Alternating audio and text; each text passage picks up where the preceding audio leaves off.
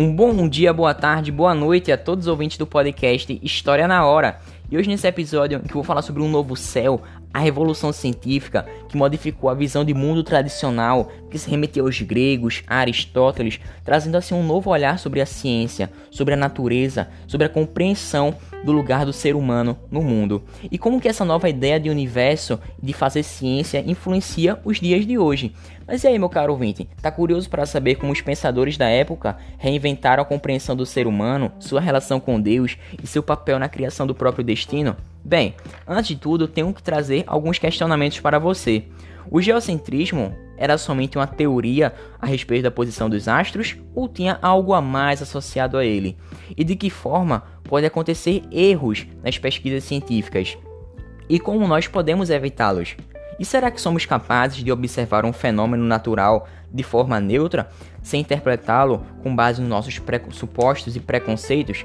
Bem, é a respeito disso que eu trago o tema da revolução científica, que influencia nos dias atuais. Podemos perceber a vacinação, o desenvolvimento da biologia molecular, técnicas de recombinação gênica, engenharia genética e no campo astronômico vemos o desenvolvimento de satélites cada vez mais precisos e amplos, né, tendo um alcance muito maior e também vemos aquelas satélites, as observações dos telescópios, imagens de buracos, buracos negros. E aí, como é que toda essa tecnologia evoluiu desde a época do século XVI, século XVII, de grandes modificações culturais, sociais, políticas, religiosas e econômicas para os dias de hoje? Bem, são sobre esses temas que eu quero te convidar, meu caro ouvinte. Vamos para mais uma viagem no tempo, como nos é de muita alegria ter a sua companhia. Então vamos lá. Antes de tudo, é importante dizer que existe um modelo tradicional de universo. E esse pode ser descrito desta maneira: a Terra fica imóvel no centro do universo, cercada por camadas de esferas celestes concêntricas, em que a Lua, o Sol, os planetas e as estrelas fixas eram cravados como joias em uma série de bolas de cristal ocas. A Lua, por exemplo, reside em uma esfera cristalina que circunda a Terra, que é por sua vez circundada por uma segunda esfera para Mercúrio. E assim por diante. Bem, isso foi nas palavras de Norman Melchert. E bem, podemos observar que esse fenômeno, esse modelo das estrelas, alcançou auge com o astrônomo egípcio do século II, ele mesmo, Ptolomeu, que adaptou para prever com sucesso grande parte dos fenômenos celestes, e a gente sabe quanto que esses fenômenos foram importantes para o desenvolvimento das sociedades da antiguidade. E bem, esse sistema aristotélico ptolomaico também propunha a ideia de que apenas o mundo abaixo da Lua está sujeito a constantes transformações que experimentamos, enquanto da Lua para cima é um universo perfeito e imutável. Bem, Contra esse modelo surgiu a crítica de Nicolau Copérnico, que viveu de 1473 até 1543, que era um astrônomo e matemático polonês, residindo assim na sua obra de Copérnico a consideração do marco do modelo heliocêntrico, que coloca o Sol no centro de todo o universo, local que antes era ocupado pela Terra.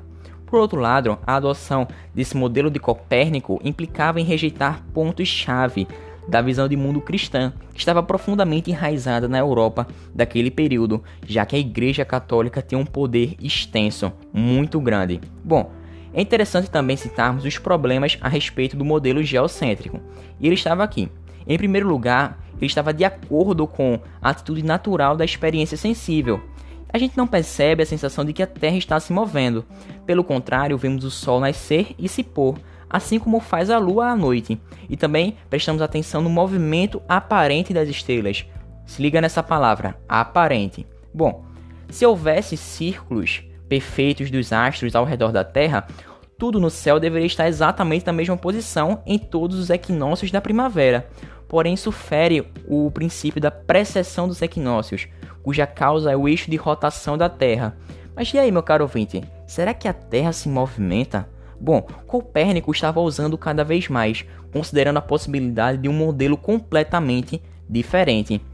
Ele não foi o primeiro, e essa inspiração pode ter partido de outros cientistas de, dos, dos, séculos passados, mais antigos, ou também daquela parte mais medieval, que imaginavam também explicações diversas para o movimento desses astros. Mas, e aí? A estrela se move ou não? Na verdade, o que acontece é um movimento aparente já que a nossa Terra ela rotaciona em torno do seu próprio eixo e também realiza um movimento de translação ao redor do Sol. E bem, podemos perceber esse movimento aparente das estrelas. Por isso a gente percebe a estrela indo de um polo ao outro, de um lado ao outro do nosso céu. Bem, podemos entender também que a publicação da obra de Copérnico, que foi sobre as revoluções das esferas celestes, teve diversas complicações. E ela começa pela primeira, que ela ficou a cargo do teólogo, teólogo luterano Andreas Osiander que ao ver aquelas ideias diferentes contra a Igreja Católica, ele percebeu que estava sendo cada vez mais perigoso. E para evitar tais problemas, o teólogo adicionou a sua própria introdução à obra, sugerindo que essas ideias de Copérnico não eram de fato verdadeiras, mas sim simplesmente um jeito possível de resolver algumas das dificuldades dos astrônomos da época, trazendo assim mais harmonia aos cálculos. E Osiander foi muito traiçoeiro, já que ele não assinou a introdução, levando assim a muitos leitores à conclusão de que aquelas palavras foram ditas de fato por Copérnico, trazendo assim palavras à sua boca.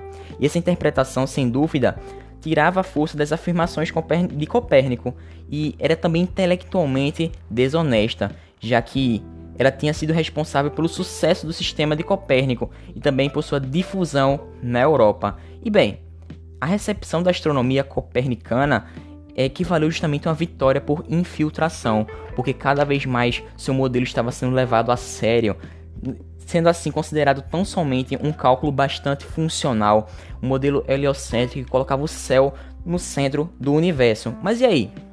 Quem que era Galileu? Que, que Galileu tem a ver com tudo isso?